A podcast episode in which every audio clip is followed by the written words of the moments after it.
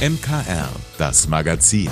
Alles rund um Kirche, Glaube und mehr aus dem Erzbistum München und Freising. Auch wenn es beim Wetter zurzeit eher etwas wechselhaft zugeht, einen ersten Vorgeschmack auf den richtig heißen Sommer, den haben wir in den letzten Wochen schon bekommen.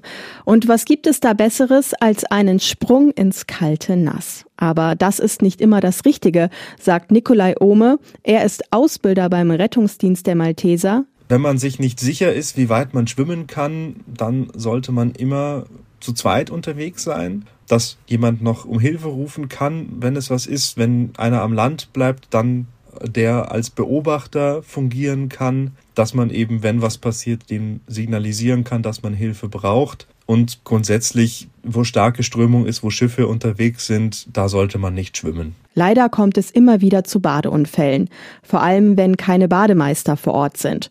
Und die Malteser stellen auch fest, dass immer weniger Leute gut schwimmen können beachten sollte man grundsätzlich, dass starke Temperaturwechsel von ganz heiß auf ganz kalt den Körper manchmal überfordern können. Also wenn man wirklich aus der prallen Sonne ins Wasser geht, nicht direkt hineinspringen, sondern wirklich erst langsam hineintasten, sich langsam abkühlen, an die kühle Wassertemperatur anpassen und dann erst ganz eintauchen. Und wenn jemand Hilfe braucht, sofort die 112 wählen. München im Sommer ist doch einfach traumhaft. Die Biergärten, der Isarstrand, die lauen Abende beim Italiener um die Ecke. Vor drei Jahren sah das allerdings ganz anders aus. Kontaktbeschränkung, Schnelltest, Corona-Angst. Das scheint lange vorbei und trotzdem beeinflusst es unser Leben auch heute noch stark. Besonders Kindern und Jugendlichen stecken die Corona-Jahre noch in den Knochen.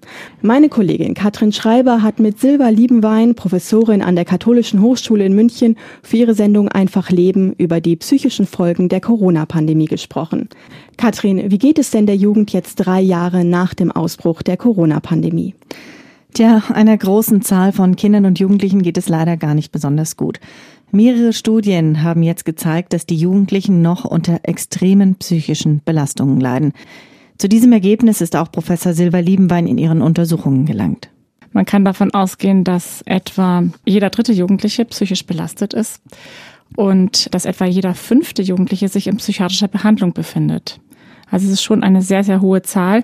Dahinter liegt sicherlich noch eine Dunkelziffer, die noch höher ist. Und diese Zahl hat sich schon durch die Corona-Zeit vergrößert. Liegt das denn tatsächlich nur noch an der Corona-Pandemie oder spielen da auch die aktuellen Krisen wie der Ukraine-Krieg, der Klimawandel oder die Inflation die größere Rolle? Es sind tatsächlich eher die aktuellen Krisen. Aber Silva Liebenbein geht davon aus, dass der Stress der letzten Jahre mit Homeschooling und Social Distancing auch dazu geführt hat, dass diese neuen Krisen als so starke Belastung empfunden werden. Unter anderem konnten viele Kinder und Jugendlichen keine stabilen Freundschaften in dieser Zeit aufbauen. Beziehungen sind aber einer der wichtigsten Faktoren für eine stabile Psyche. Für die nun betroffenen Kinder und Jugendlichen fehlt es leider auch in dramatischer Weise an Behandlungsmöglichkeiten. Man kann hier auch von einer Triage sprechen. Die Kliniken können nur noch die Kinder und Jugendlichen aufnehmen, die akut suizidal sind und alle anderen müssen eben mit langen Wartezeiten rechnen. Das klingt jetzt wirklich dramatisch. Gibt es denn Hilfsangebote, mit denen man die Zeit auf einen Therapieplatz jetzt überbrücken kann? Ja, zumindest im Internet gibt es einige gute niederschwellige Angebote.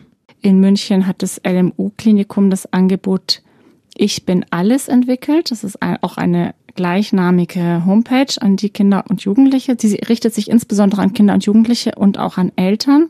Ist sehr, sehr gut strukturiert aufgebaut und verweist auch auf weitere Hilfsangebote. Ich-bin-alles.de. Danke dir, Katrin. Ein ausführliches Gespräch zum Thema Jugend im Krisenmodus hören Sie heute Abend in der Sendung Einfach Leben mit Katrin Schreiber ab 19 Uhr bei uns im MKR und danach überall dort, wo es Podcasts gibt. and come.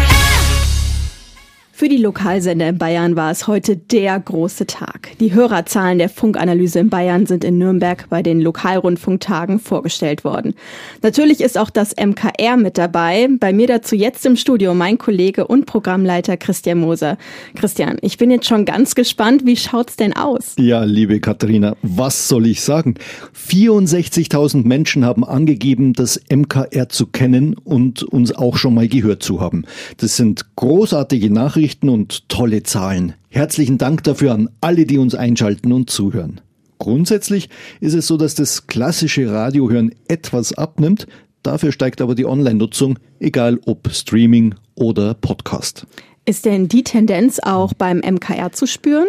Die steigenden Online-Zahlen, die steigende Online-Nutzung merken wir auch. Allein im Mai haben mehr als 45.000 Personen das MKR online gehört. Am Internetradio, über Smart Speaker wie Alexa oder eben am Handy.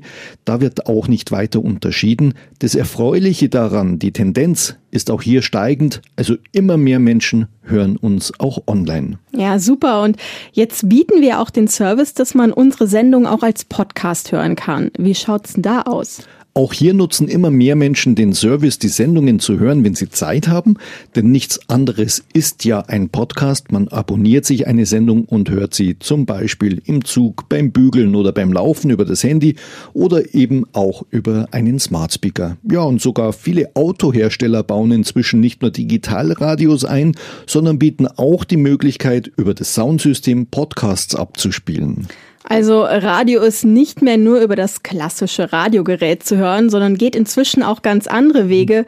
Vielen lieben Dank dir, Christian, und auch von mir und dem ganzen Team des MKR an all unsere Hörer, also an Sie, egal ob über DAB, Web, Smart Speaker oder Podcast, ein ganz großes Dankeschön, dass Sie uns hören.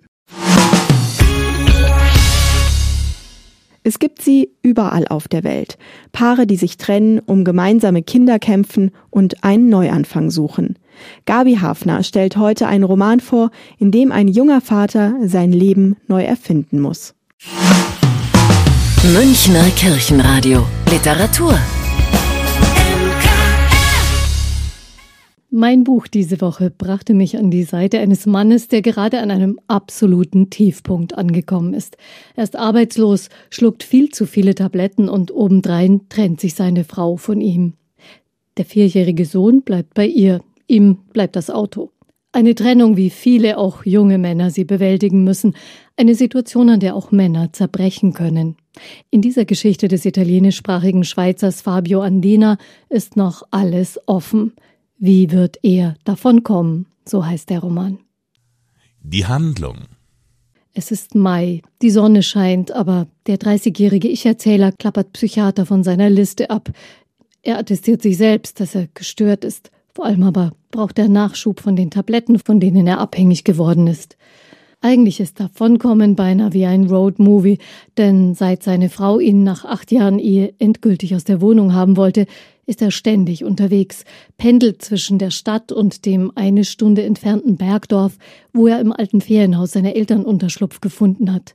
Wütend und verletzt sitzt er im Auto, auf dem Weg zum Arzt in die Stadt, zurück ins Dorf, auf dem Weg zur Anwältin, wieder zurück ins Dorf, auf dem Weg zu einem Job in der Stadt, wieder viele Serpentinen hochkurbeln ins Bergdorf oder am Wochenende vereint mit dem Sohn auf dem Rücksitz hoch ins Dorf und zu ein paar glücklichen gemeinsamen Stunden. Dann sieht die Welt völlig anders aus für die beiden. Er ist ein wunderbarer, engagierter Vater.